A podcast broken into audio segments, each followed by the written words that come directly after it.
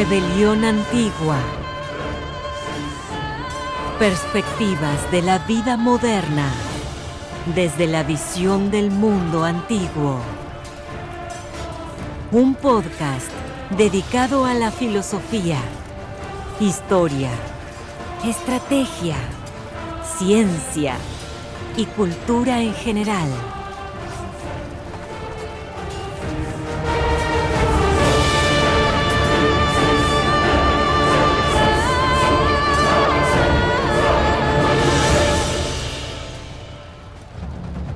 Bienvenidos al episodio número 5 de Rebelión Antigua.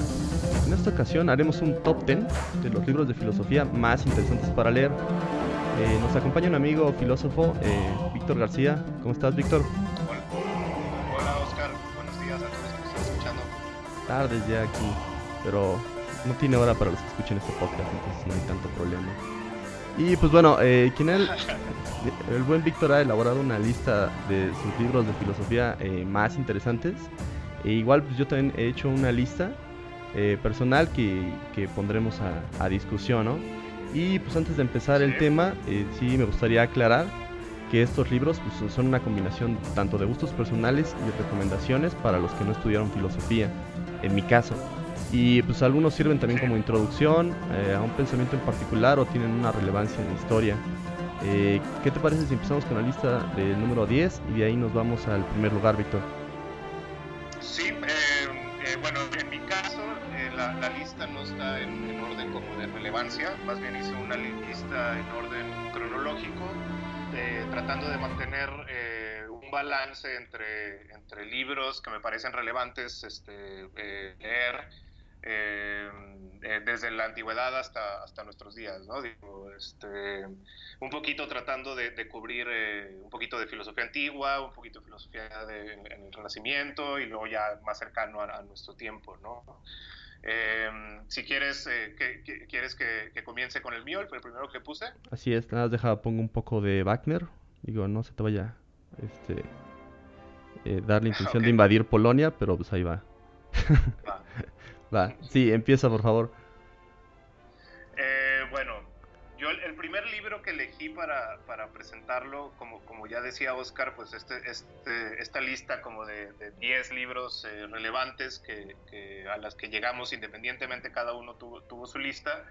Eh, yo, yo sí estudié filosofía, entonces pues traté de, darle un, un, giro un poquito más este, introductorio, ¿no? Para que la gente que no no conoce mucho de filosofía, pues sean libros a, los que se pueden acercar sin tanto, sin, tanto, sin tanta dificultad eh, para leerlos, ¿no? Eso no quiere decir que pues, eh, haya cierta, cierto grado de complejidad en algunas de las lecturas, pero pues en realidad son, son libros muy básicos, ¿no? El primer libro que, que yo elegí obviamente fue los diálogos de Platón, que es un libro basiquísimo para cualquier persona que estudia filosofía o que estudia política o que estudia derecho o que estudia cualquier... Eh, o, que de, o que o debería ser básico para cualquier persona que estudie en alguna de las disciplinas de, de, de las ciencias sociales o de la ciencia en general. Eh, es claro que, que, que los diálogos es, es, es, un libro de cabecera, ¿no? Eh, digo, ¿qué, ¿qué, se puede decir de los diálogos de Platón? Pues que no se haya dicho ya, eh, como dice el filósofo Whitehead, que eh, eh, eh, se podría decir que toda la historia de la filosofía se podría resumir en notas al pie de, la filosofía de Platón, ¿no? de, los, diálogos. Em, como sabemos, es, es, un, es, una obra que recopila varios textos, algunos medio em, ficticios o, que, o, que, ponen este, eh, en escena diferentes momentos que a lo mejor pudieron haber pasado o no pudieron haber pasado o necesariamente no sucedieron como los cuenta Platón, donde el protagonista es Sócrates, ¿no? el, el, gran, el gran, filósofo de la, de la, filosofía, de la filosofía occidental y donde se ponen eh, diferentes eh, temas muy variados en, en, en discusión, ¿no? obviamente con un, una, un estilo muy propio de Platón que es el del diálogo y que sirve mucho para, para discernir eh, conceptos y para, para, separar argumentos y, y posturas, ¿no? Entonces, eh, digo, en, en, el, en, el, libro Los diálogos se tocan temas desde la metafísica, desde la epistemología, como conocemos, desde la belleza, eh, la política, obviamente, en, en, la República, Entonces es, es, un libro muy, muy completo y muy integral que, que resume eh, eh, el, el, pensamiento que se estaba dando en, en, la antigua Grecia, ¿no? el pensamiento que ya, ya habían acarreado los filósofos que le llaman presocráticos, este, que, que trataban de buscar el, el, el, arjé de las cosas, ¿no? La, la, lo último que está de fondo, de fundamento para, para en, en, la naturaleza o en, en el mundo. ¿no? Y, que, y que Platón logra recopilar en, en, esta, en este estilo que digo de diálogo a través de la, de la voz de Sócrates. ¿no? Yo creo que, eh, digo, bueno, sería, sería redundante decir porque es muy importante este libro, pero pues porque simplemente es el que dio eh, la patada de salida o la inauguración de la filosofía occidental como la conocemos ahora, ¿no? Digo, como digo, no, no es el no es el primer libro de filosofía como tal, porque si nos vamos más para atrás, pues están, eh, eh, hay filósofos orientales que, que, regularmente en los programas de filosofía no se leen muchísimo, pero, pero que ya había, ya había este, precursores a la filosofía. ¿no? Pero por lo menos de la filosofía occidental como la conocemos actualmente, pues los diálogos es, es, un, es un libro de cabecera. Sí, sí, pues sí, en el número 10 yo tengo meditaciones de Marco Aurelio. Y pues sí. bueno, el, ahora sí hay una diferencia contigo de que bueno, yo soy sociólogo, entonces eh, pues la filosofía va como que de lado, pero no va como de frente, ¿no? No es algo que eh, me hayan eh, obligado pues a, a, leer, entonces yo me fui mucho por el lado de la filosofía práctica.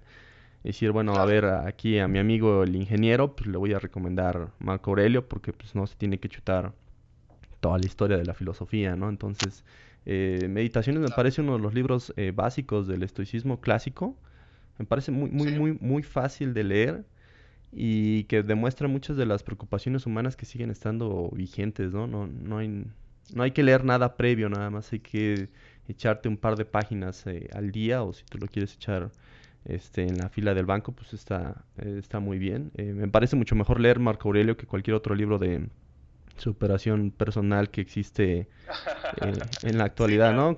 De leer este tres de, de Paulo Coelho, mejor léete tres páginas de Marco Aurelio, ¿no? Entonces, claro. por, por eso... Tiene, sí. la, tiene la ventaja de que, de que escribe como en tipo de aforismos, ¿no? Entonces, son, son, eh, son eh, como oraciones cortas y contundentes, bueno, no cortas, pero contundentes por lo menos, que, que hacen alusión a, a, diferentes aspectos, ¿no? Y que él era el, ejemplo como del, rey filósofo del que hablaba Platón, porque era un, este, pues un gobernante y que a la vez se preocupaba por cultivar su pensamiento. Y que vivió su vida eh, en guerra. Eh, entonces, yo no me imagino cómo, cómo le hacía para pensar mientras estaba en campaña en contra de, de, todos sus enemigos, ¿no? Entonces, creo que eso, eso también es admirable de su parte. Sí, estar pensando en filosofía y a la vez estar haciendo guerra aunque, bueno, el estoicismo Ajá. es como muy práctico, ¿no? Entonces, eh, hablar de, de, sostenerse en condiciones adversas eh, y seguir con la mente limpia, pues era algo que vivió durante todo el tiempo que estuvo tratando de detener a las hordas bárbaras, ¿no? Entonces, pues sí, era, era pensamientos que realmente le servían, ¿no? Y también me parece como un libro sí. muy íntimo, ¿no? No pareciera que Marco Aurelio quisiera este, que todo el mundo lo leyera, ¿no? Que pareciera que eran como cosas que él tenía en la cabeza, como su diario. O, sí, o, sí, sí, o, ideas que, que, que, hablaba a sus amigos, ¿no? Porque a veces se dirige a tal persona y le dice, mira, a tal persona yo pienso esto y esto y esto y esto, ¿no? Eh, no es que pensara que fuera a ser un libro en, en la posteridad, ¿no? Que, que, por suerte así fue y que sobrevivió el texto, pero pues sí. Eh, ¿Qué tienes en tu número 9?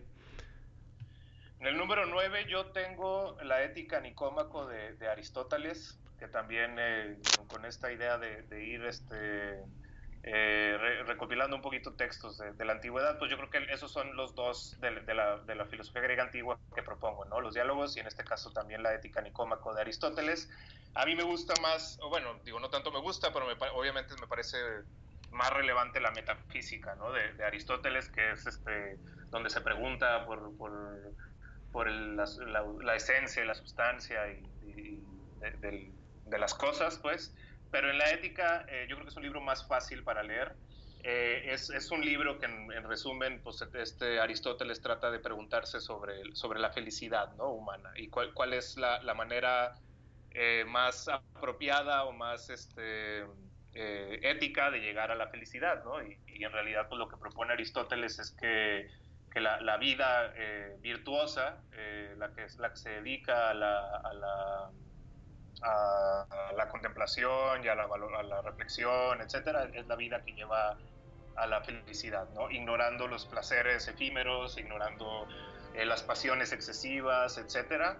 Eh, se debía de llevar una, una vida virtuosa para poder eh, llegar a la felicidad, ¿no? Es interesante porque Aristóteles, obviamente alumno de Platón, tiene una, una filosofía en partes muy similar a la platónica, pero en otras partes muy, este, muy diferente, ¿no? Y se ven los estilos, ¿no? Este, eh, Aristóteles escribe de manera más sistemática, más, este, más lógica en cuanto, bueno, no, quiero decir lógica, pero más, este, porque también en, Platón pues, todo lo que opera es, la lógica de la mayéutica, ¿no?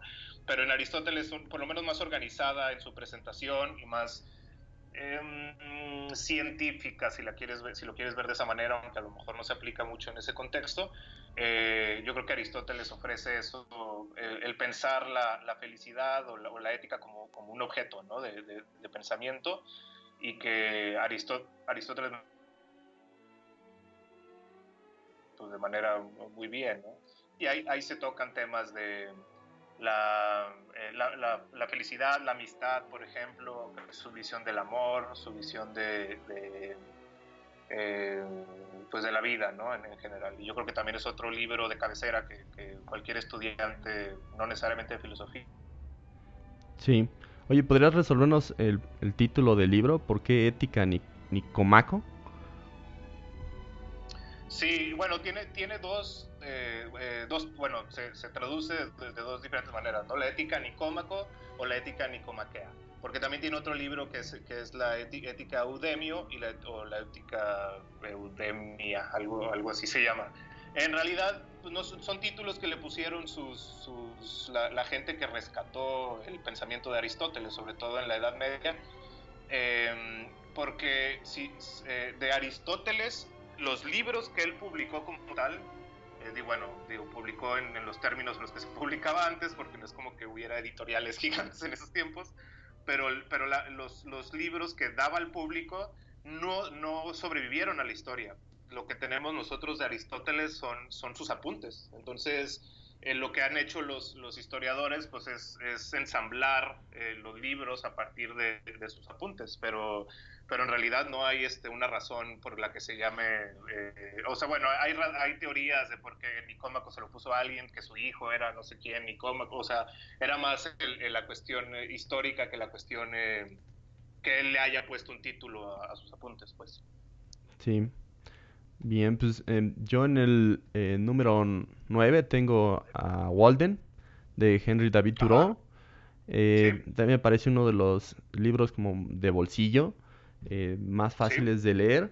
Y pues, por tres razones. Eh, una es que es, me parece que es filosofía americana al 100%. Porque eh, escribe conforme a lo que vive, lo que ve y lo que piensa. Entonces, eh, como haciendo un, un, rompimiento con los lazos que tenía el, Estados Unidos con, con, Europa, ¿no? Decir, bueno, vamos a fundar nuestra propia filosofía. Igual de, me parece que es parte de las corrientes estas eh, filosóficas americanas como el pragmatismo, ¿no? Entonces hay, hay, hay, un retorno a la, a la simplicidad, ¿no? Que de, lo que hace eh, Thoreau pues es describir eh, toda su vida durante los dos años, me parece que estuvo viviendo en la cabaña de Walden, en un lago, eh, en un lago que bueno así se llama, el lago Walden. Este, eh, y pues que describe mucho sus experiencias respecto a lo, que él sentía al momento de vivir con las cosas como más sencillas, ¿no? Decir, bueno, la vida en la ciudad es como muy complicada y aquí eh, tengo simplicidad, soledad, pero a la vez también tengo claridad, pues, de, de, qué es lo importante o qué es lo que debería de observar, ¿no? Por ejemplo, hay una descripción que hace de, del baño, decir, bueno, es que todos los días eh, constantemente me iba a, bañar al, lago de Walden y esa, esa sensación, esa felicidad de, recibir esa frescura del agua eh, eh, lo hacía pensar, bueno, quiero estar repitiendo esto todos los días porque es una de las mejores acciones, ¿no?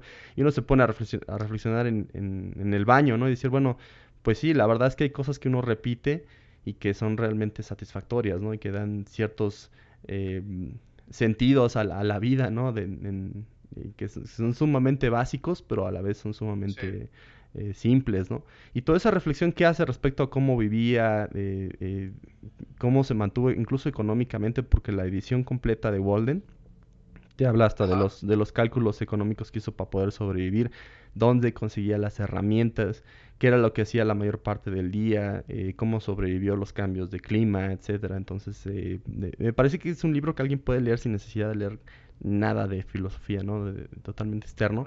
Y pues siendo que estamos en el, bueno, al menos John, tú estás en el continente viejo, pero aquí en, el nuevo, pues sí me parece que es este difundir Walden es difundir la filosofía americana, porque pues eh, me parece que es una de las cosas más interesantes que han hecho los americanos, eh, los norteamericanos en específico. Los gringos, para ser un poco más específico, porque también los mexicanos somos norteamericanos, pues es eso, ¿no? decir, bueno, vamos a hacer un corte y aquí tenemos esta corriente, ¿no? Y... Sí. No, que, que sí se nota eh, una actitud muy, muy, muy gringa de esos tiempos, ¿no? Bueno, no que incluso pues permea hasta, hasta la historia actual, ¿no? Yo creo que, el, que esta actitud muy libertaria, pues, de, de yo pues, de vivir por mis propios medios y de hacer mi granja y de plantar mi comida y de no darle dinero al gobierno, eh, no sé, como que este, este escepticismo que tenía en contra de de, del Estado, control, este, social que, que, mermara su independencia y su libertad es muy americano y, creo que sí, claro, claro que, vale la pena rescatarlo en, nuestros días, ¿no? Donde parece que, hay sistemas de pensamiento que cada vez se vuelven más opresores o más este, moralistas que dictan eh, formas buenas de, o malas de, de hablar o de hacer o de hacer eh, yo creo que sí es, relevante, ¿no? Eh, tener una visión más este, eh, auto, ¿qué se dirá? Autosustentable, por así decirlo.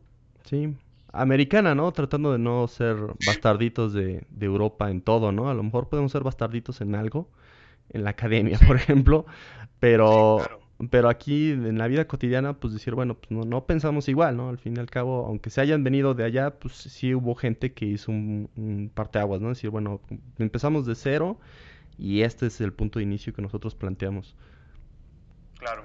En tu lugar número 8, ¿qué tienes? En el 8 yo tengo me voy a saltar olímpicamente toda la Edad Media, que le llaman malamente el oscurantismo, porque en realidad sí hubo mucha filosofía en la Edad Media, eh, más allá de, Tomás de Aquino y de San Agustín, bueno, San Agustín que estaba al principio de la Edad Media y Tomás de Aquino que estaba ya terminando la Edad Media, eh, muchos filósofos árabes que fueron los que en realidad este, rescataron el pensamiento platónico, digo, el pensamiento aristotélico, eh, pero bueno, yo creo que es meterse, meterse en, la, Edad Media es meterse en una discusión escolástica bastante eh, difícil a veces de seguir y luego se meten en unas minucias este, muy eh, absurdas, este, entonces, y, bueno, todo el pensamiento está orientado a Dios, ¿no? Entonces, no quiero, no quiero meterme mucho en la Edad Media y me voy, y voy a llegar hasta el Renacimiento con el discurso del método de, de Descartes, ¿no? Eh, que, que, yo creo que es uno de los, de los libros más influyentes, eh, no nada más en el pensamiento filosófico ni, ni, de las ciencias sociales, sino también de las ciencias naturales, ¿no? obviamente ahí es donde se se planta el germen de lo que terminaría siendo el, método científico que se utiliza actualmente, que se fue refinando con, los siglos, pero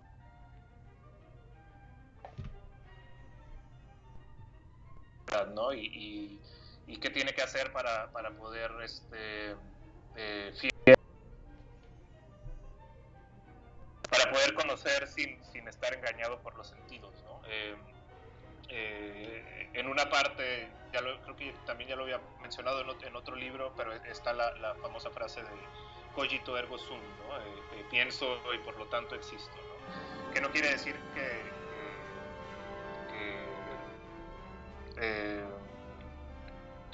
bueno, sí, el, chiste aquí es, que pues Descartes logró poner un pensamiento aislado de lo de las cuestiones más, más subjetivas y hizo a la razón, sacó a la razón de la, del juego de pensar nada más en, en, Dios, ¿no? que era lo que, lo que hacían este, los filósofos en la, en la Edad Media. ¿no? Eh, entonces, eh, aquí el, el, fin último o el, fundamento último del pensamiento eh, se volcó a la razón ¿no? y fue fue, fue lo, que, lo que comenzó con, con toda esta discusión en el Renacimiento de racionalismo e empirismo, ¿no? Este, y, y, racionalistas, ahí estaba Spinoza, y ahí estaba Descartes, y en los empiristas estaba Locke, estaba Hume, y esta, esta, esta cuestión este, un poco maniquea, porque así, aquí, así se, se, estudia la historia de la filosofía, y yo creo que no, no es tan tajante las divisiones entre razón y sentidos, yo creo que, van unidos y más adelante lo veremos con otro de los libros. Eh, Javier Subiri habla de inteligencia sentiente, por ejemplo. ¿no? Eh, la manera en la que conocemos pues, está, está filtrada por, por, las dos facultades. ¿no?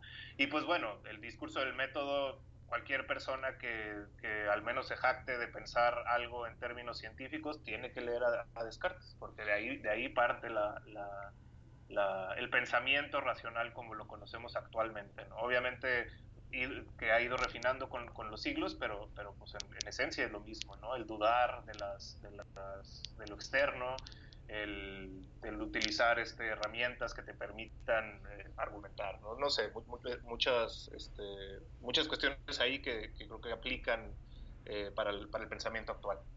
Sí, lo interesante que dices de Descartes es que ese libro es bastante popular en, en la educación formal, ¿no? En la, tanto en preparatoria como en universidad, claro. en diver, diversas carreras, incluso las que están como muy alejadas del discurso de la ciencia social, lo dejan ese claro. libro, aunque sea un par de páginas, aunque sea un resumen, aunque sea una clase, y pues sí. es algo que puedes tener en tu, en tu librero y volverlo a leer, ¿no? Es decir, ah, caray, como que... Y, sí. Exacto, y, y, y, se convierte también en un, en un, tipo de manual, ¿no? Obviamente no, no aplica como tal a, a, nuestros tiempos más contemporáneos, pero, pero ahí está la base, ahí está el, el, el, el sostén, pues, de lo que después eh, eh, eh, se convirtió en lo que ya conocemos como ciencia, ¿no? Sí, así es. Pues en el número 8 yo tengo cartas de Epicuro, eh, sí. igual un poco relacionado con Marco Aurelio, es otro clásico del estoicismo. Y sí. me parece que también estas cartas tienen una relación directa con preocupaciones actuales, ¿no? La, la, la moral, el buen vivir, ejercicios de reflexión sí. cotidianos, eh, facilidad de lectura. E, igual hay algunas cosas que pues ya son anacrónicas, ¿no? Como el debate este de los dioses que, que ya el, polit el politeísmo en Europa pues ya no es, ya está nada más en las bibliotecas, ¿no? Pero pero, pero aún así me parece que también es otro de los libros de, de cabecera, igual con, con, Marco Aurelio. Sí. ¿En el número 7 qué tienes? Yo tengo número 7. A ver, espérame. Ah, acá está.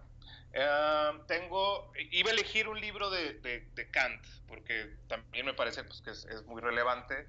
Eh, pero pues no, digo, para, para, para fines de este, de, del, bueno, el propósito de, este podcast, eh, ni, ni, la crítica a la razón pura ni la crítica a la razón práctica son de muy fácil acceso para un, para un lector este, que está desligado de la filosofía.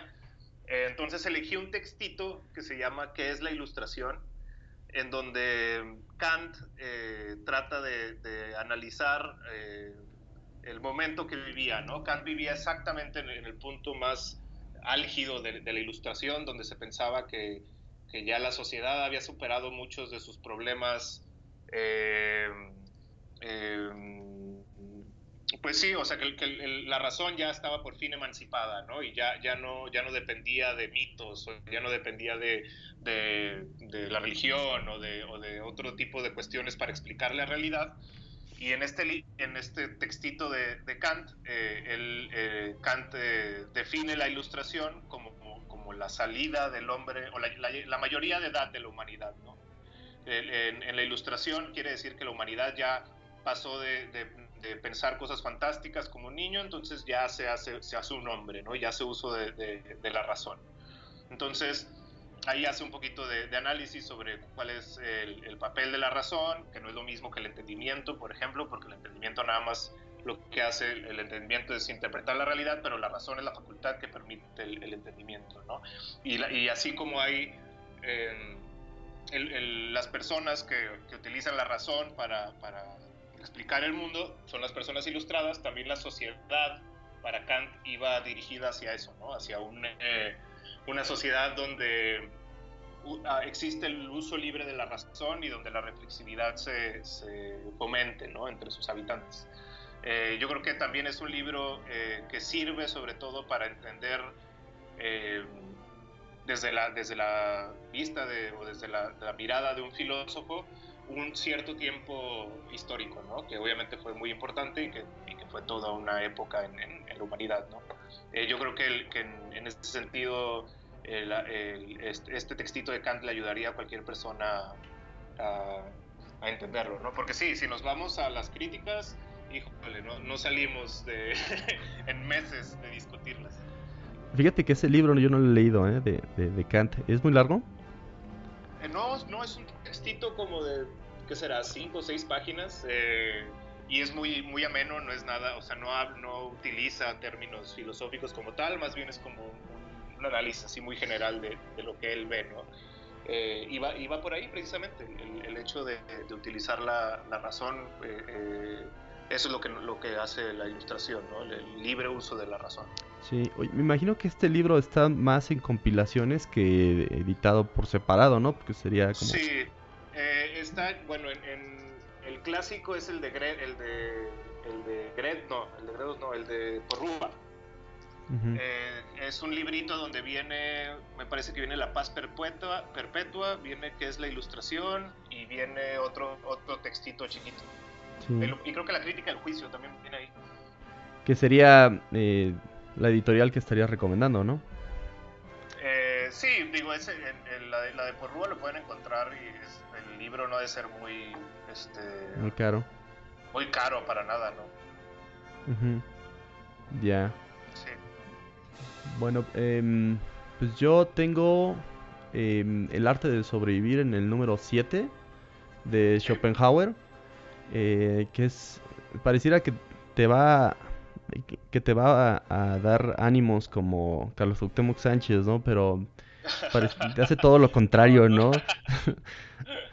o sea, sí es un arte, pero el arte de ser pesimista yo creo sería el, un título más adecuado, ¿no? De, de, Schopenhauer, porque habla mucho acerca de la existencia y del momento presente, ¿no?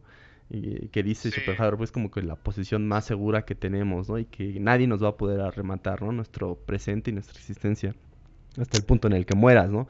Pero sí. pero sí sumamente pesimista, o sea, sí, es un tipo que dice, bueno, es, mejor eh, ser pesimista y, tratar de subir o de escalar que estar como en el hoyo y, pensar que uno está en la cima, ¿no? Eh, eh, ese pensamiento me, parece que Schopenhauer ataca mucho a lo que sería el, los libros de, de, autoayuda actuales, porque sí, sí dice Schopenhauer, bueno, pues asume, ¿no? Asume tu condición de, de, mortandad, eh, asume que la vida realmente es a veces matar solamente el tiempo, escapar del tedio. Y pues que gran parte de los hombres sí se encuentran como dentro de su propia miseria y de sus propias preocupaciones, ¿no? Que a lo mejor hay un tema como muy importante en su país, pero está metido en esta preocupación de, de, hacer sus pagos mensuales, de lavar su ropa, de que su novia no la corte, que, que sobreviva, ¿no? cuestiones cotidianas que provocan ese tedio existencial, ¿no? Y que pues eso te va sustrayendo vida, ¿no? Es lo que también es muy importante del libro de Schopenhauer, que dice, bueno, es que ese tipo de cosas este, te, te hace como un animal, pues sí, un poco distinto de, de las bestias, ¿no? Salvajes, pero tampoco te haces superior, ¿no? ¿no? Tampoco es como para que te sientas un dios, ¿no? Solamente tienes como esa propia autoconciencia de tu propio sufrimiento, ¿no? A, lo mejor un, cerdo vive feliz hasta que lo llevan al rastro y le dan un, un tiro y ya pues, se muere, ¿no? Pero, pero el ser humano no es así, ¿no? Que es como que estar masticando siempre ese tedio y esa miseria. Entonces me parece interesante también porque no es necesario leer otros libros de Schopenhauer para leer este. Y pues ese es un libro también pequeño, ¿no? ¿no? No es un libro como muy grande, ¿no? Entonces sí hay como tres temas, que es el aburrimiento, la existencia y pues una introducción al pensamiento de Schopenhauer, si es que uno planea leer otros libros de esta corriente, ¿no? Sí, sí, sí, digo, claro, Schopenhauer es un personajazo de la, de la filosofía, ¿no? Es el, el Grinch de la, de la filosofía. Eh, cuentan, cuentan que eh, al parecer Schopenhauer tenía clases a la misma hora que, Hegel, que daban clases en la, misma universidad. Eh, para esos tiempos Hegel ya era toda una celebridad y pues nadie, nadie iba a las clases de Schopenhauer y algunos le atribuyen a eso el hecho de que sea muy huraño. Y pues sí, su, aproximación es esa, ¿no? Muy fatalista, muy pesimista, eh, pero que deja, deja mucho, eh, eh, o bueno, que influyó en, el pensamiento este, ya del siglo XX, en los existencialistas. Este, yo creo que tuvo, tuvo mucho peso en, en ese pensamiento y también el hecho de que haya tratado, me parece interesante el hecho de que haya tratado temas tópicos, ¿no? Eh, eh, eh, este en este caso de, los artes, ¿no? Tiene, me parece que tiene varios libros de el arte de, de vivir no sé qué, el otro es... El, arte de tener la razón. Algo de, ajá, y el, del amor, tiene otro, o sea, no sé, como que, como que se, se salió un poquito del, de la... De la de lo que se esperaba de un filósofo en esos tiempos, ¿no? que era ya al, finales de la, del periodo romántico. Sí, y fíjate que Schopenhauer no fue famoso hasta que ya era muy viejo, entonces sí pasó como que sí refleja su vida porque sí, sí pasó en la miseria durante un buen tiempo. No digo en la miseria económica porque su familia tenía dinero, pero sí, sí, en esa miseria existencial de decir, bueno, pues es que aquí tengo a un grande que lo opaca, ¿no? Que es ese Hegel y que creo que hasta los 70 años fue cuando Schopenhauer empezó a ser retomado y empezó a ganar popularidad en, Europa, ¿no? Sí, sí, sí, sí. En el número 6, ¿qué tienes? Mira, tengo otro textito que de hecho aquí ya, ya vamos a entrar porque tú, eh, me pasaste la, eh, lista antes de, que comenzamos el programa y, yo, yo, yo, había pensado poner unos libros de Nietzsche, ¿no? Eh, y pues ya vi que tú también tenías ahí unos de Nietzsche, que, para mí en lo personal me parece, si quieres ahorita hablamos de eso, que me parece que es el filósofo más importante actualmente, o, o, por lo menos el filósofo que más impacto ha tenido en la filosofía eh, del, del, último siglo, por lo menos, desde que murió para acá. Eh, no quise poner, digo, pues obviamente hay, hay muchas de sus obras, ¿no? Está el, Zaratustra, está Más allá del bien y el mal, La genealogía y la moral, Crepúsculo de los ídolos, no sé, de, cada libro es, se podría hacer un programa de cada uno de sus libros, ¿no? Pero decidí poner también otro textito pequeño que tampoco es difícil de leer, que bueno, Nietzsche, Nietzsche su dificultad, eh, la, dificultad de leer a Nietzsche más bien es una dificultad que te exige leer, eh, tener conocimientos de historia, ¿no? Porque se puede leer muy fácilmente, su estilo es muy ameno, es muy poético, eh, es bonito de leer y es aparte de que obviamente es mordaz y es, este, es muy fino en sus, en sus críticas. Eh, eh, yo creo que en, específico en este texto, que es, que es, es un poquito más, este, mm, ¿cómo se dirá? serio de tono, pero que también tiene sus, sus chascarrillos ahí que le encantan a Nietzsche, se llama Verdad y Mentira en sentido extramoral. Y este, este, yo creo que es mi texto favorito de, Nietzsche, incluso más allá de, sus libros, eh, porque, porque aquí es donde, donde mata a la razón, por así decirlo, ¿no? Este, que, que bueno, no, eh, eh, no, es el momento en el que mata a Dios, por lo que se conoce a Nietzsche, que en realidad Nietzsche no es que mate a Dios, mata la moral judio-cristiana y mata la razón que operaba detrás de ella, ¿no? Entonces, en, en, el, en, en verdad y mentira en sentido extramoral, eh, Nietzsche plantea que, que, todo, todo juicio, independientemente de, que uno piense que es moral o no, eh, siempre es moral, siempre está cargado de, una, de un sesgo, ¿no? de, de, un valor al que se le da este, eh, cierta tendencia al juicio. Entonces, eh, lo contra lo que se pelea Nietzsche aquí, obviamente contra la, la moral judio-cristiana, que es contra lo que se peleó toda su vida, yo creo, eh, aquí lo que, lo que hace es, pelearse en, contra de, lo que se conocía como verdad, ¿no? Como, si, como la verdad y la razón como, como último camino para llegar a ella, ¿no? Como si la razón, eh, así como lo planteaba Descartes, del que hablamos hace rato, eh, fuera, fuera apta para, para captar todo como objeto, ¿no? Y, Nietzsche es el que dice, no, la razón es, es, este, la, la, verdad no, no, no, es este, necesariamente ligada a la razón. Lo que, lo que nosotros pensamos de la verdad en realidad son metáforas. Eh, por ejemplo, aquí tiene una cita muy, que me encanta que dice, ¿qué es entonces la verdad? Es un ejército móvil de metáforas, metonimias, antropomorfismos, en resumidas cuentas, una suma de relaciones humanas que han sido realzadas, extrapoladas, adornadas poética y retóricamente y que después de su prolongado uso a un pueblo le parecen fijas, canónicas, obligatorias.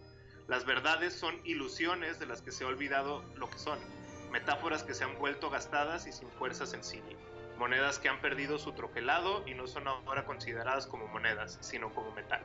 Entonces, como, como uno de los grandes maestros de la sospecha, pues Nietzsche pone el dedo en la llaga en, en, la cuestión de, si lo que conocemos este, puede ser eh, verdad, ¿no? O si, no, o, si no, o si también es solamente una imagen del mundo, ¿no? Eh, algo, que, algo, algo que ha discutido la filosofía desde Platón, ¿no? la, diferencia entre, entre la epistema y la doxa o en, o en o en el Renacimiento con todo este debate entre si los sentidos engañan o no, pues Nietzsche viene a decir, pues a, mí yo me lo paso por el arco del triunfo, yo digo que la verdad no es verdad, sino más, más bien es, es cuestión de, de, moral lo que está, lo que está de fondo, ¿no?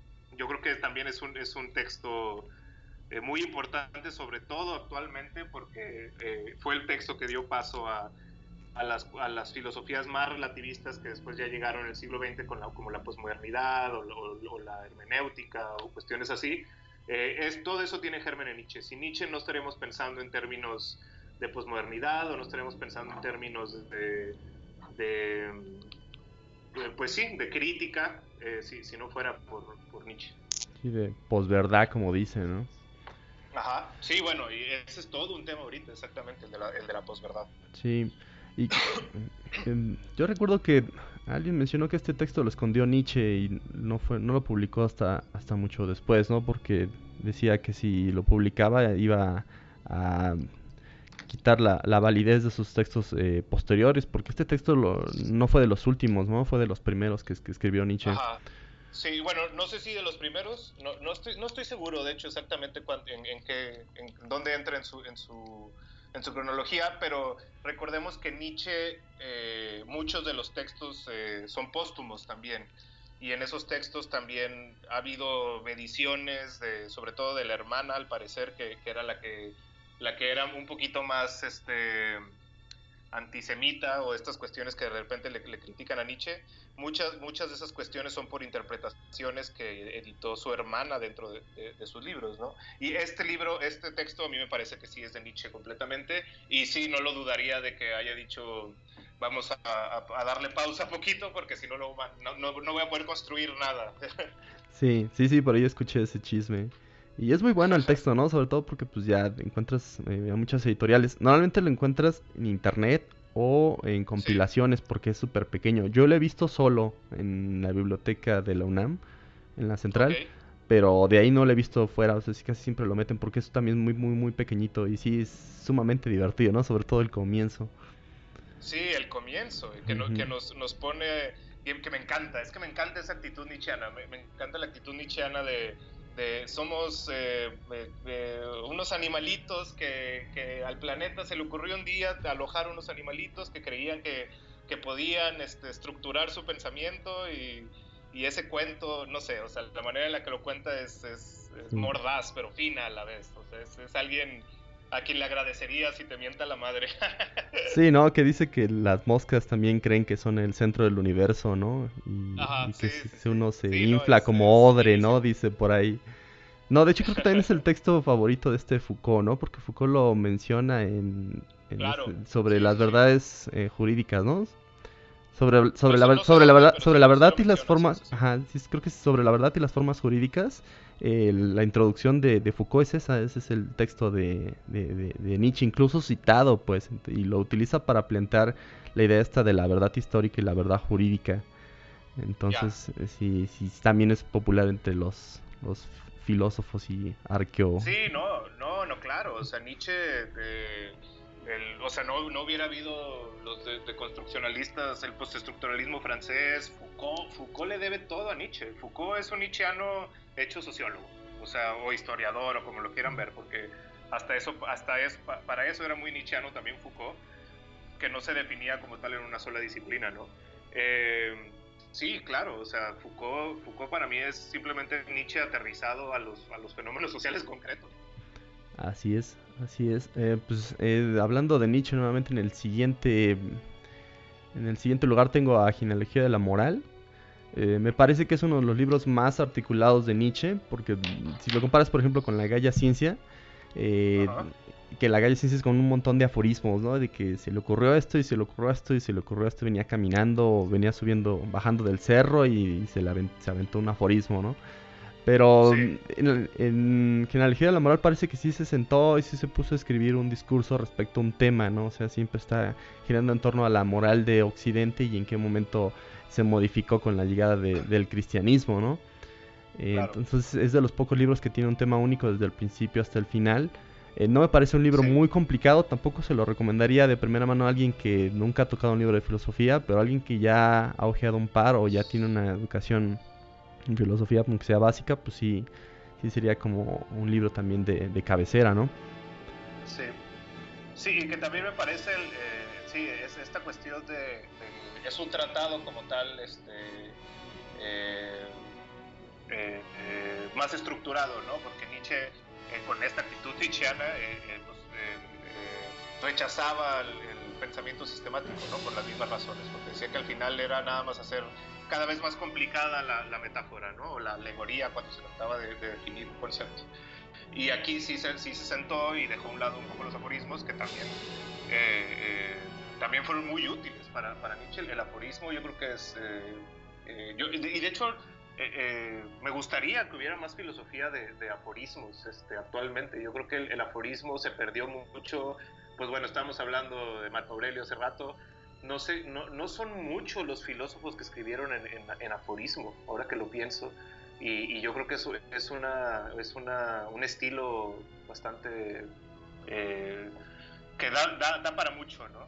Sí. pero sí, bueno, en este caso de la genealogía, sí, claro, pues, el, el, el, texto es más, es más chonchito, hay más carnita de dónde, de dónde sacar, ¿no? Sí, sí.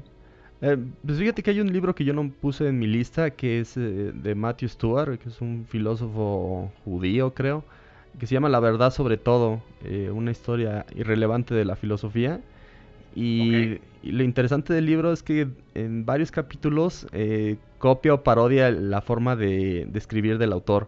Entonces, si está hablando de Kierkegaard, se pone a escribir en cartas, así, cartas a fulano, cartas a oh. sutano. Y, en, y cuando habla de, Nietzsche, habla de aforismos, o sea, está explicando a Nietzsche, pero con puros aforismos. Entonces, está divertido, pues, el, libro. Y serio también, me parece un libro eh, cotorro, pero a la vez eh, serio. Y es de los que he visto, bueno, este escribió en aforismo, pero creo que está haciendo más bien una parodia, ¿no? De, de ahí quizás, no sé, a veces Onfray cuando lo leo este Michel Onfray que vamos a hablar en, la lista también me parece que de repente se avienta una especie de aforismo porque también es un, es un fan de Nietzsche, ¿no? Sí. En el siguiente, ¿cuál tienes? Yo tengo... Eh, a ver, déjame Aquí, ok. Después tengo un libro que a mí en lo personal me, me, marcó mucho eh, porque cuando yo estudié la, la licenciatura en filosofía, eh, lo estudié en un programa eh, muy peculiar, o bueno, no creo que exista otro programa así en, México, porque es, la carrera es Filosofía y Ciencias Sociales, entonces eh, era, una carrera que por un lado tenía la línea filosófica fuerte y aparte con muchos, muchos componentes de sociología y algo de antropología, algo de economía, ¿no? Entonces, la, idea de este programa era aterrizar el pensamiento filosófico a las problemáticas sociales, ¿no? Y, y, la línea filosófica que nos enseñaban no es como el, en, este, en, el ITESO, que es donde no es como qué autores o qué parte por no decir a huevo eh, filósofo español se llama Javier principio del siglo pasado Em, eh, él fue este, compañero de, Heidegger cuando los dos eran alumnos de Husserl. Eh, él, él, era vasco, este Subiri, y él tuvo muchos problemas en su vida porque, porque no, no se alzó en contra del franquismo cuando ya llegó el franquismo. Entonces él estuvo exiliado, por así decirlo, dentro de su propio país, tratando de no hacer ruido en contra de los franquistas. Y, pero en realidad pues no su, pensamiento por lo menos su popularidad no fue, no fue mucha hasta ya años después no eh, se retomó a Nietzsche mucho por la por Ignacio Yacuría en, en El Salvador y hay una tradición muy fuerte de subir en, en Latinoamérica por lo mismo no más que en Europa yo diría bueno, aquí, aquí en España sí se lee, pero, pero yo creo que se lee incluso más en Latinoamérica que, que aquí en España. Y Subiri, eh, eh, como ya, ya te había dicho al principio, él tiene una filosofía, él dice que la metafísica y la epistemología son dos caras de la misma moneda. Entonces, para conocer el ser, que, que Subiri, a diferencia de Heidegger, no se, no se pregunta por el ser, sino se pregunta por la realidad, hay que conocerla usando la razón y los sentidos, ¿no? El, eh, y en este, el libro que, que, quiero tomar de él, porque él sí, es, él sí es un poco denso, él es muy sistemático en su pensamiento y sí te exige saber de, de, otros autores porque él utiliza mucho la vía negativa para, para, discutir. Entonces, esto significa que si va a tocar un tema, habla primero de tres o cuatro autores que lo hayan tocado antes y va refutando sus argumentos y luego ya él pone el suyo. ¿no? Entonces, sí te exige pero este libro yo creo que es uno de los más sencillitos, se llama Tres Dimensiones del Ser Humano, eh, individual, social e histórica. Y en este libro Subiri hace una especie de antropología filosófica de cómo, cómo se, cuáles son los, el carácter del, ser humano, ¿no? Y que, él, en lugar, de bueno, en lugar de hablar de ser humano, habla de hombre. Eh, obviamente eso en las críticas feministas actuales, pues la, la, mucho por lo mismo, ¿no? porque cuando habla de ser humano se refiere a, el hombre. Entonces, ahí hay una crítica que le hace.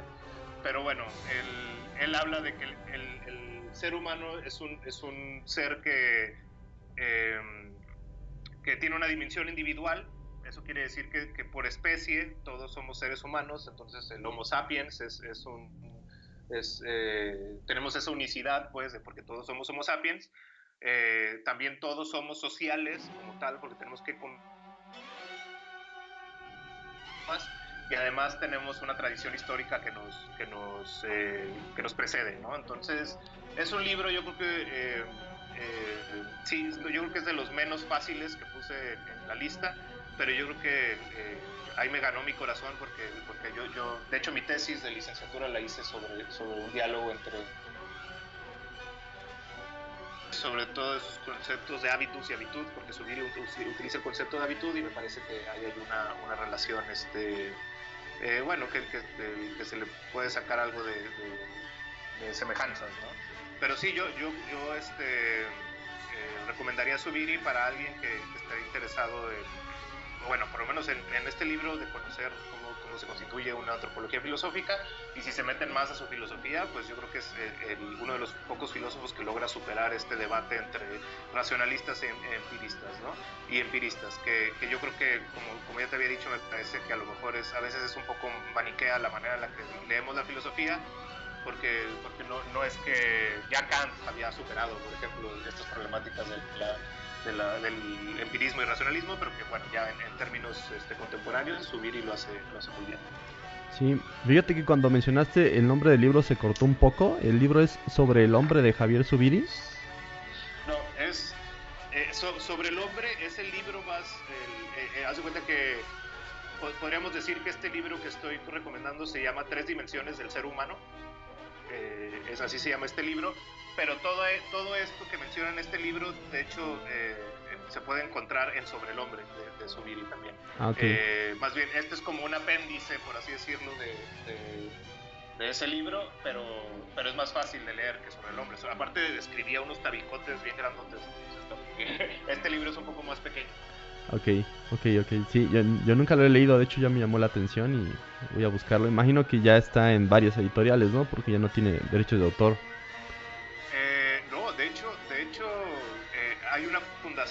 Eh, se llama, eh, aquí en España, en Madrid, la, la Fundación Subiri, y ellos tienen monopolizado todo, toda la imprenta de, los libros de Subiri, que no son nada baratos para empezar, y creo que los publica Alianza. Según yo, por lo menos en, en, español, la única editorial que los publica es Alianza. A lo mejor habrá otras ediciones más pequeñas de otros textos, pero el pensamiento más, eh, o lo fuerte de, su vida y lo publica Alianza.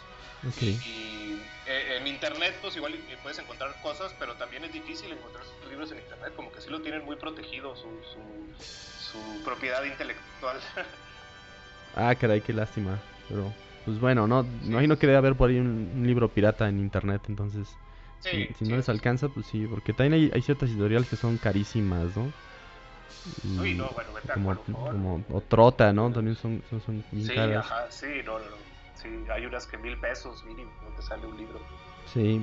Pues mira, en el siguiente lugar yo tengo Exe Homo de Nietzsche.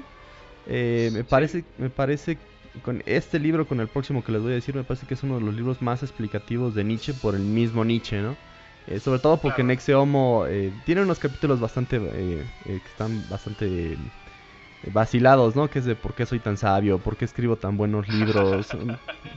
Ah, es que esa esa actitud nichiana es la, que me gusta. Sí, pero, lo interesante es que también tiene otros capítulos donde explica cada libro, de los que más, eh, los más interesantes, ¿no? El Zaratustra, eh, Más allá del bien y el mal, Genealogía la moral.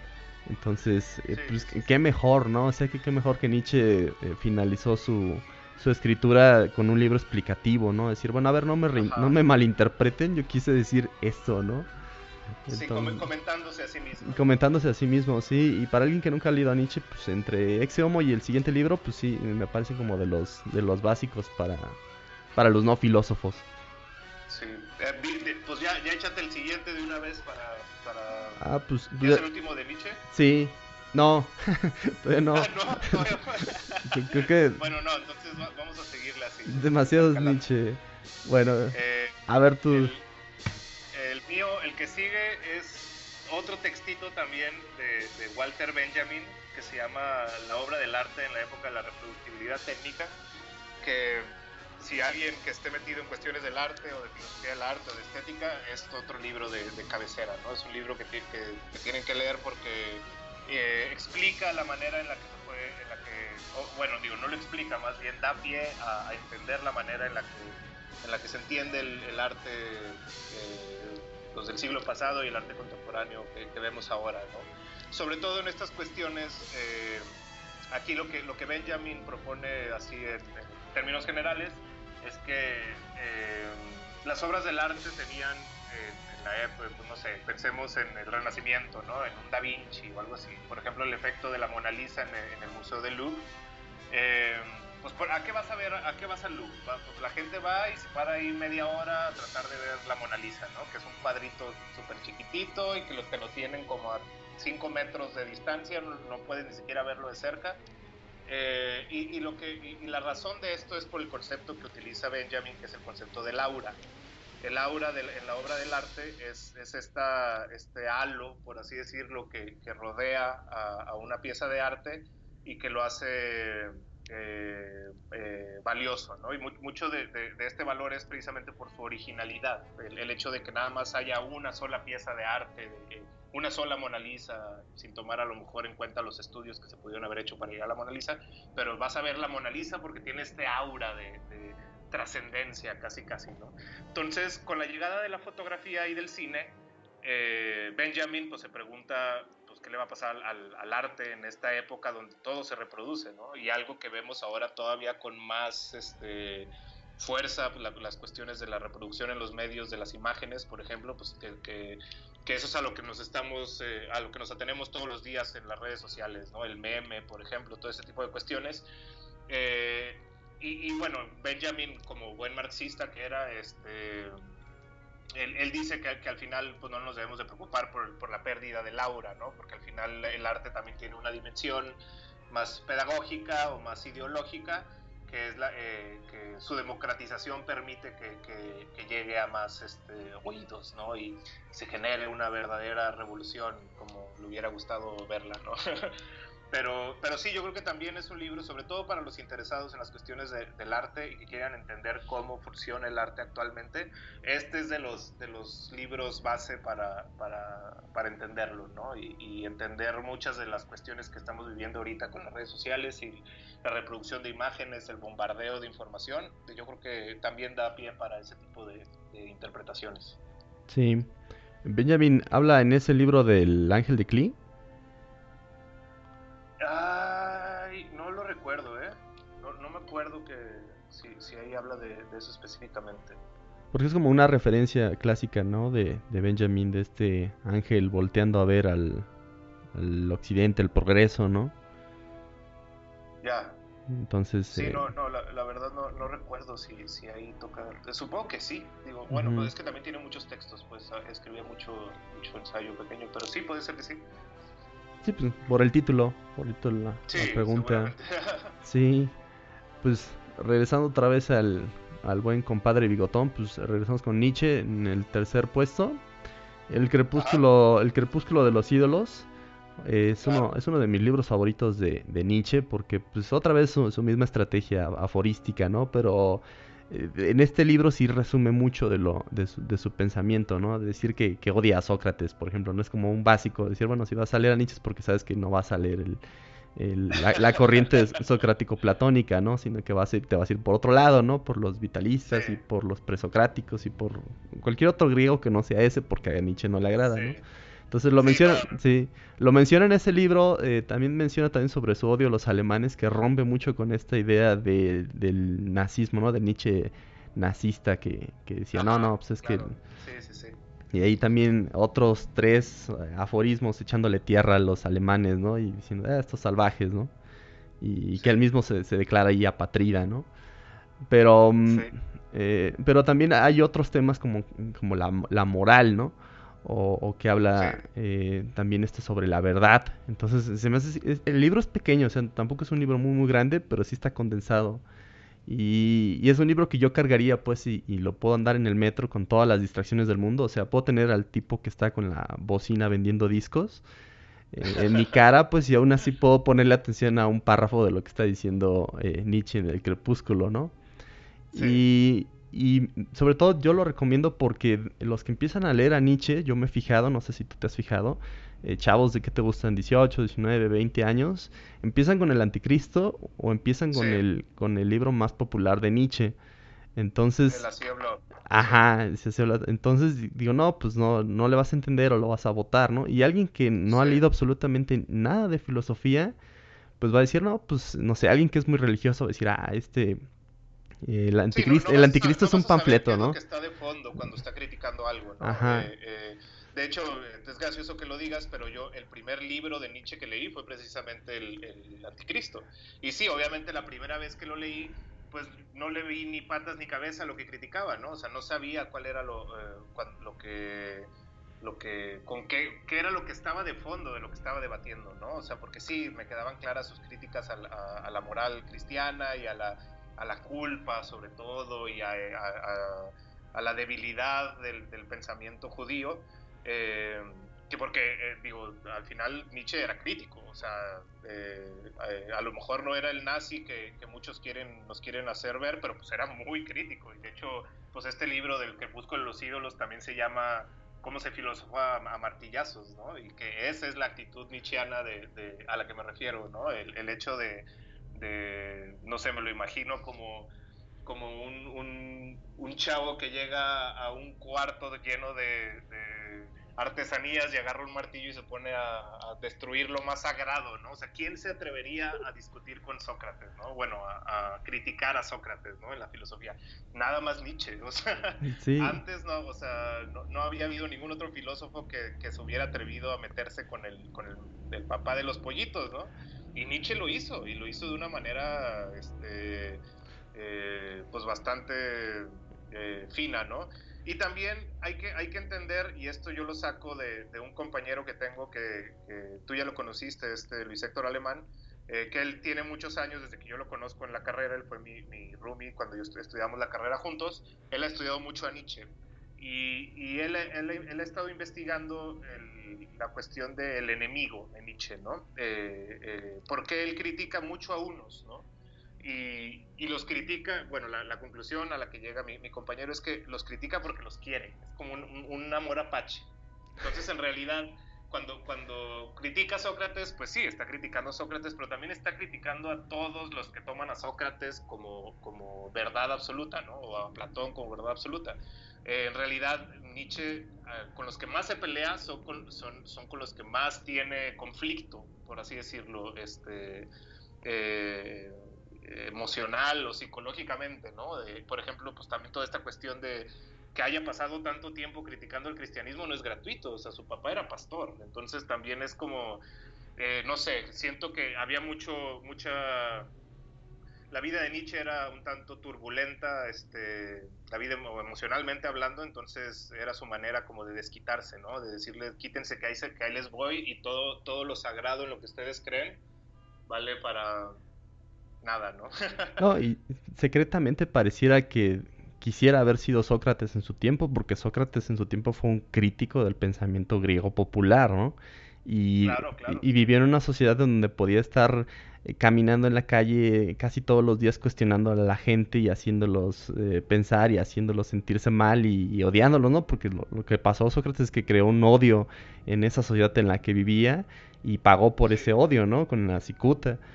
Pero, pero... Pues, imagínate que vas un día caminando por el parque y te sale de los arbustos un señor así que huele feo, que está, está vestido así como raro y luego te empieza a preguntarte que si lo que haces está bien o está mal, pues obviamente iba a crear desorden, ¿no? No creo que hubiera sido una, una, una vista muy bonita para, para la ágora este, ateniense, ¿no? Pero sí, digo, pero al final esos son los que quedan, los, los rebeldes que, que se atrevieron a criticar lo que no era criticable en su momento, ¿no? Y Nietzsche, pues es el gran ejemplo de eso. Sí, sí, y pues yo siempre recomendaría el Crepúsculo junto con Exe Homo para introducción a Nietzsche. Eh, por el mismo Nietzsche, quizás haya otros libros ya reinterpretados, pero a mí me parecen que esos dos libros son los que deberían estar leyendo los que apenas tocan al autor, porque tanto el Anticristo como Zaratustra, o sea, Zaratustra es como un texto muy trabajado, muy pensado, muy largo, y, y, con una, y con una intención yo creo que diría diferente. Eh, eh, Zaratustra es como, como su Biblia, como su testamento, o sea, como su, su eh, no sé, yo, yo, lo, yo lo, bueno, tengo, tengo ya rato que, que no regreso al Zaratustra, pero, pero a, a mí siempre me dio esa impresión, que en el Zaratustra él se estaba viendo como, como Jesús, o él se estaba viendo como un, este, pues sí, una persona iluminada, este, digo, porque en realidad es muy, muy, este, no, no quiero decir autobiográfico porque no es como que le hayan pasado las cosas, pero, pero muy, o sea, deja, es, es muy transparente en cuanto a, en cuanto a sus propias este, inquietudes, al hecho de que se ha ignorado por la masa, no sé, este, este tipo de cuestiones. Para mí, yo, yo hago este paralelismo que, el Zaratustra, que sí es, es, es muy bonito de leer, es complicado de entender, pero es muy bonito de leer eh, para mí es como su testamento, como, como si, si, a Nietzsche le hubieran dicho, escribe la Biblia, él, escribió Zaratustra. Sí, y pues yo recomendaría ese libro para los que hayan leído ya todo Nietzsche o toda la bibliografía. ¿Sabes qué? Termina todo y al final lees Zaratustra. Se puede, leer, se puede leer sin conocer, pero la verdad es que pues no vas a entender lo que está de fondo, ¿no? No, se va a llegar a entender el, lo mismo, con qué, con qué se está peleando, eh, por qué utiliza ese tipo de, lenguaje o, ese tipo de estilo literario, filosófico, poético. Este, eh, sí, yo creo que sí, Zaratustra, pues sí, si se quiere entender de verdad, pues tiene que leer más de Nietzsche. Sí, incluso pues bueno, vas a ir leyendo algo del Zaratustra y vas a decir, ah, es que esto lo estaba eh, meditando en el nacimiento de la tragedia, ¿no? Ah, esto lo dijo en, en Aurora, ¿no? ¿Cómo se llama sobre la moral. Ah, es que esto lo dijo en este libro, entonces ya vas a decir, ah, ya, ya, ya entendí por qué, ¿no? Pero sí, sí, es como... Eh, las preferencias que yo le daría a alguien, ¿no? Exeomo y Crepúsculo en lugar de del Zaratustra y del Anticristo, porque a mí se me hace que sí, el Anticristo un día se peleó con un padre o vio una cruz y en un fin de semana se lo echó. Así tal cual, o sea, se me hace bien panfletario y está bien divertido, pero no como un libro introductorio, sobre todo por el tema, ¿no? Y, Sí, no, sí, no, no, yo también. Y, y sí, y tienes razón, es, es, eh, digo, a mí me pasó, fue mi primer acercamiento a Nietzsche fue con el Anticristo y también era pues de qué está, de qué estamos hablando, o sea, yo no sabía de, de, qué estaba hablando Nietzsche en, ese tiempo, o por qué se estaba peleando con eso, ¿no? Hasta ya que después lees más, ya te das cuenta de qué es lo que está de fondo, ¿no? Sí, sí, pues vamos a dejar el bigotán un rato para ver tus otros en, tercer y segundo lugar. Sí, eh, bueno, mira, es más, y de hecho está bien porque te los puedo juntar porque son dos libros que, eh, de la corriente existencialista que también me sirvieron a mí mucho para introducirme a la filosofía, sobre todo porque son novelas, entonces, eh, eh, bueno, en el caso de Camus es una novela y, en, el de, Sartre es más como leer, es como, no epistolar, pero es como leer un diario, ¿no? bueno, es, La náusea de, de Jean-Paul Sartre y el el extranjero de Camus, que también son libros que, por lo menos el de Camus, se, se deja leer mucho en la prepa, ¿no? También, este, eh, sobre todo porque también tiene una, una cuestión eh, eh, como, o, como que alcanza a replicar una, una actitud muy adolescente, ¿no? Como de la indiferencia y como de cuando apenas estás chavo y te empiezas a preguntar cosas y, y te empiezas a dar cuenta que a lo mejor la vida no era como, como pensabas de niño, entonces eh, te empiezas a ser a lo mejor más cínico, más indiferente o más, este, no sé, ese tipo de cuestiones, ¿no?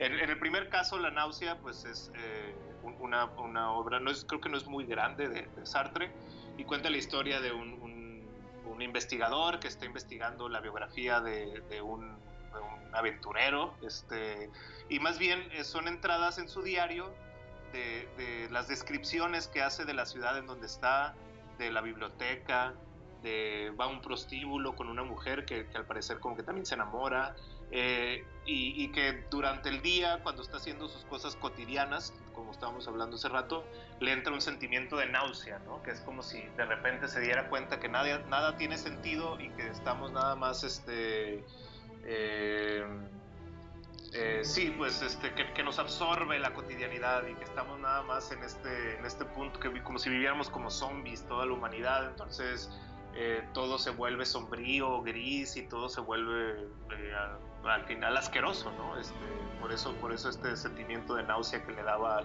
al, personaje principal. Yo creo que si bien eh, Sartre pues tiene, tiene muchos... Sartre no es difícil de leer, bueno, sus novelas, sus, sus escritos más literarios pues no son, no son muy difíciles de leer, a lo mejor si ya te vas a, a ¿cómo se llama este libro? El ser y la nada, eh, pues a lo mejor es, más este, difícil, ¿no? Pero sus obras literarias o de teatro que escribió son, son, son muy fáciles de leer y me gusta porque, porque es esto, es, es también, yo creo que también rescatan esta actitud nietzscheana que, de, la que ya he hablado, eh, eh, pues es filosofía a través de la literatura y es, un, es otro medio para hacer filosofía que, que, me parece muy, muy ameno, me parece que incluso a lo mejor tiene mayor potencial pedagógico que, que un libro de filosofía dura, ¿no? Entonces, eh, yo creo que son, son muy buenas maneras de entrarle a la, filosofía a través de la novela y La náusea yo creo que es una muy buena muy buen ejemplo del, existencialismo ¿no? al igual que el, otro libro ya me voy a saltar al, siguiente en la lista que es El extranjero de Camus y que también refleja en, cierta medida lo mismo ¿no?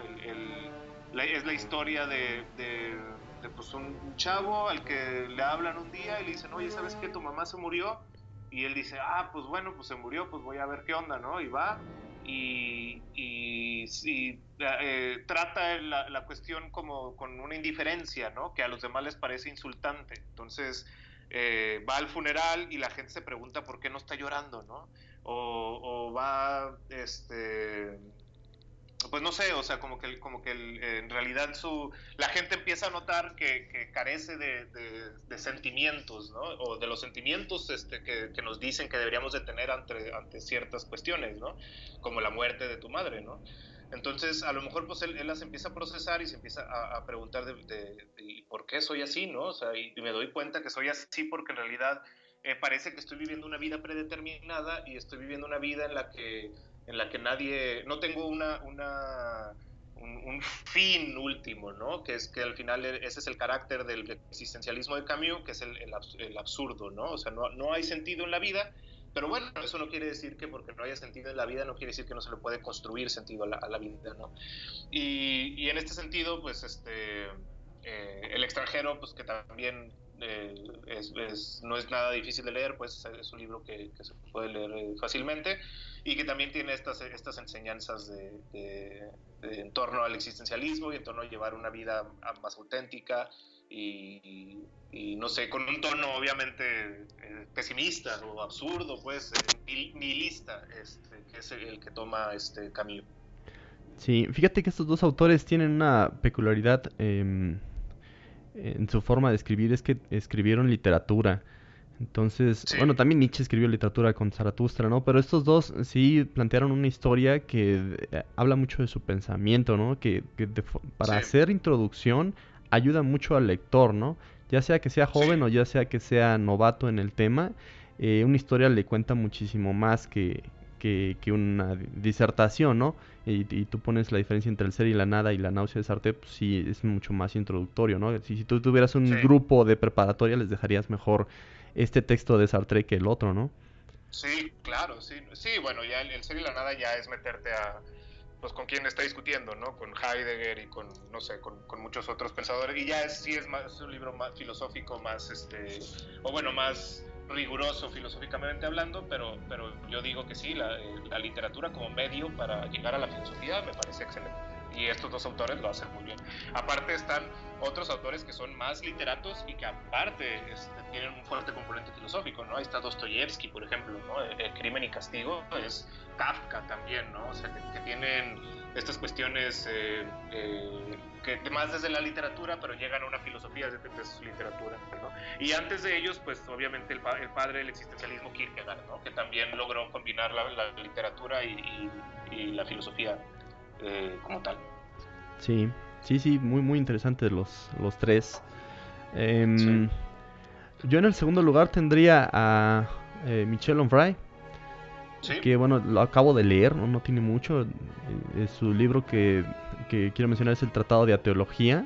Creo que lo escribió en la década pasada, pero yo apenas lo acabo de leer. Entonces, este, a mí me parece. Sí, ese no lo he leído yo y me parece un, libro contemporáneo eh, importante, pues aunque el tema este de, del teos de Dios ya no es tan llamativo en Europa, eh, pero aquí en, América Latina pues sí es todavía de, em, sujeto de debate, ¿no?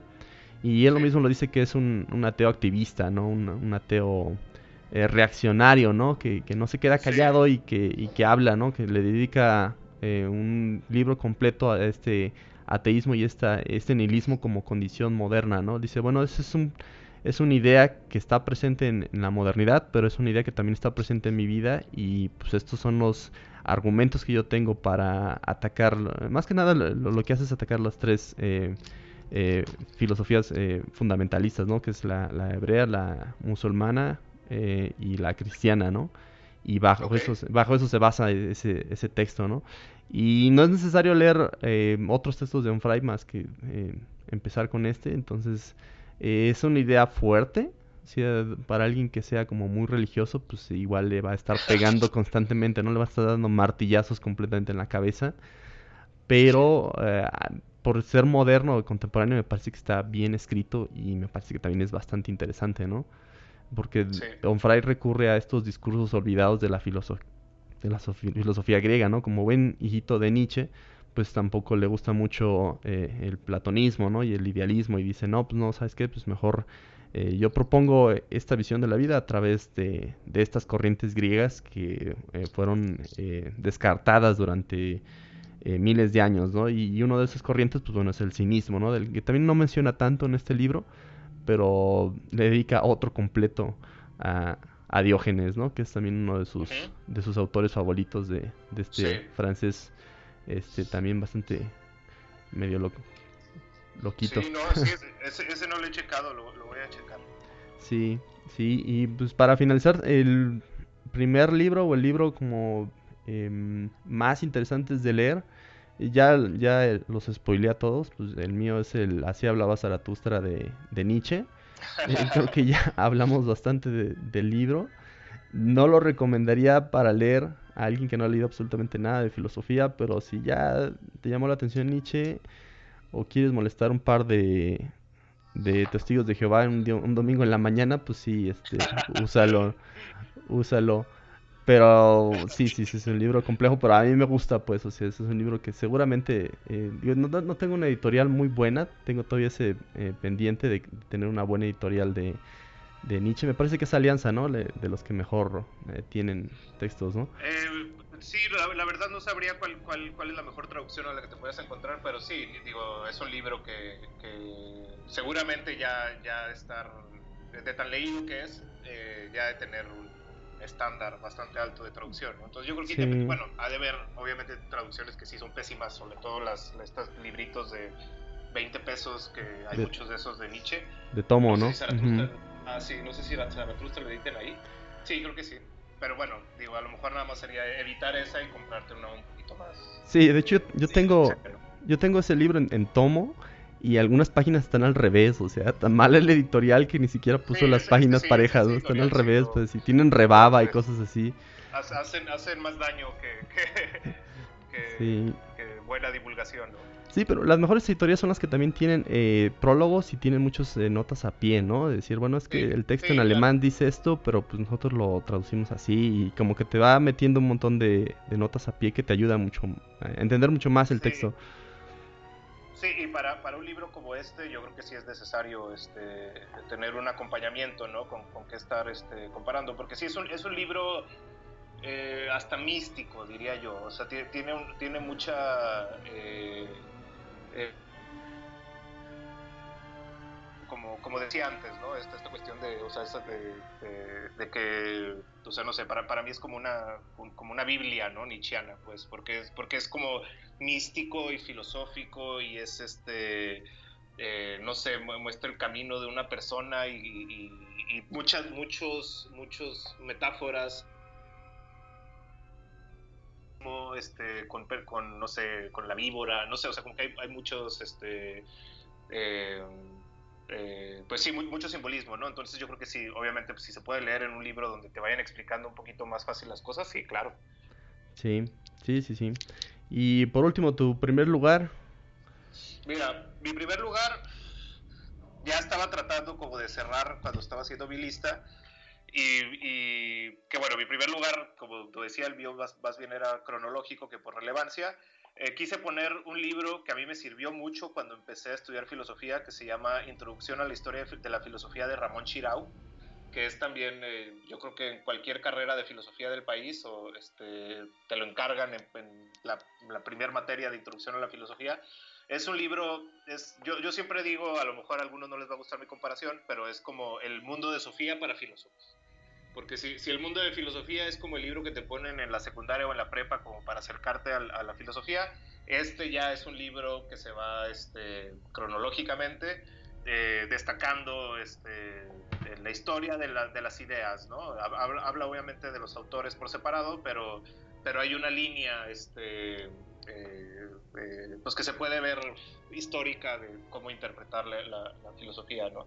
Y yo creo que es un libro, eh, como digo, pues muy, muy bueno, este, a mí me sirvió muchísimo, sobre todo como, como manual para ir mapeando pensamiento, ¿no? Este, ¿Quiénes eran los empiristas? Ah, bueno, pues acá, ahí vienen este, los empiristas, ¿no? ¿Quiénes eran los racionalistas? No, pues acá. yo creo que en ese sentido, para cualquier persona que vaya apenas iniciándose en el estudio de la filosofía, eh, yo creo que es el, primer libro que, tendría que, levantar. ¿Recomendarías alguna editorial en específico? Creo que esa nada se edita en. Ahorita te digo, mira, es. Eh, creo que, creo que yo lo compré en el Fondo de Cultura, pero no sé si, si lo editaba el fondo. Eh, a ver, déjame te digo la portada es muy bonita porque creo que es una, una obra de Picasso la que, la que tenía. Bueno, por lo menos mi edición cuando, la, cuando yo la compré ya hace años. Que de hecho me la regalaron, no, no la compré, me la, me la regalaron. Sí. Em, es de. Aquí estoy viendo. Es, es de la UNAM. El libro, el que, yo tengo es de la UNAM. Ah, caray. Entonces uno puede conseguir hasta descuentos, ¿no? Ahí. Sí, y este seguro lo siguen editando, ¿eh? Porque te digo que es este es básico. Perfecto. Pues sí. Bueno, pues eh, hemos terminado con la lista. Em, así que te agradezco mucho, Víctor, que nos hayas acompañado. Realmente es súper interesante todos estos textos.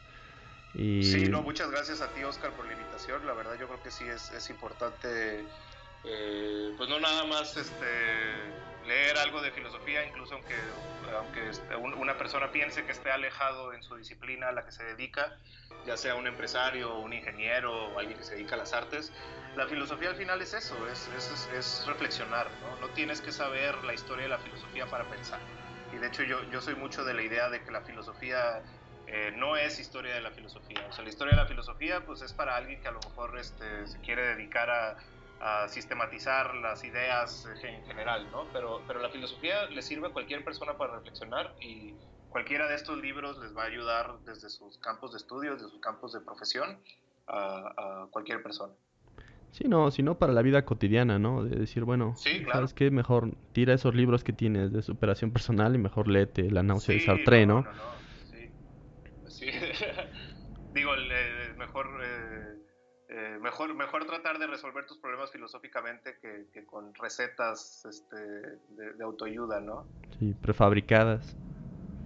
Sí, claro, y muy generales y muy, este, no sé.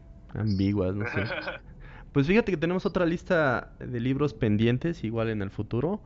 Eh, para eh, darles algunos datos aquí a los eh, radioescuchas, no los pot escuchas.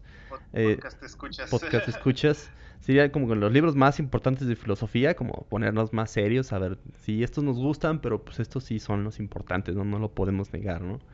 Eh, otro que sería como más cotorro, que serían los libros más aburridos de filosofía, porque hay libros aburridos de filosofía, que decimos, a ver, sí, tócalo, pero pues si realmente lo tienes que tocar, si no, pues mejor una interpretación, porque de plano no, está, está pesado, ¿no? Y hay algunos ahí que mencionamos que salen también, ¿no? Hasta, hasta Nietzsche podría tener un par de libros que sí son aburridos, ¿no? Sí, sí, sí, también. Ajá, sí. El, digo, y también es eso, también habría que, bueno, a lo mejor ya en su momento, este, pues sí, porque sí, hay libros buenos que son aburridos, ¿no? Hay libros malos que, que a lo mejor pueden ser entretenidos de leer, ¿no? Pero también hay libros irrelevantes en la filosofía, o sea, también hay libros que que no vienen al, o que no, no aportan nada a la, filosofía, ¿no? Y, y, y, sobre todo de autores que a lo mejor se presentan como filósofos y que, y que en realidad pues no nada más son farsantes, ¿no? Así es. Sí, y otra lista más serían los libros con más impacto en la sociedad, ya tratando de tomar los textos más modernos que, que, que, ya dejan como debates abiertos, ¿no? Decir, a ver, este libro de Susan Hack eh, pone una idea que todavía no se ha resuelto, todavía se sigue discutiendo en las conferencias y en la, academia, ¿no? Ya, sí, también es interesante. Sí, o, los libros que están mejor escritos en filosofía, ¿no? Que decir, bueno, es que realmente este libro está muy bien argumentado, está bien explicado, está bien citado, por ejemplo, no, no es como Hegel, pues que decían que Hegel citaba así al aire, decía, pues se me hace que es este libro y se me hace que es este editorial y sigo con mi discurso, ¿no? Entonces, eh, digo, son chismes que he escuchado de Hegel, no sé si sea cierto o no.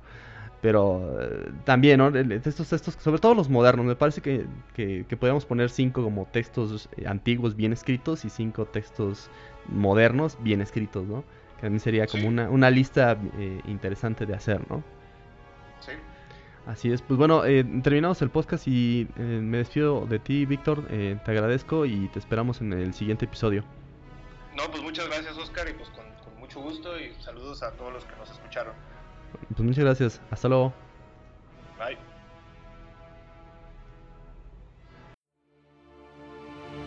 Gracias por escuchar el podcast de Rebelión Antigua.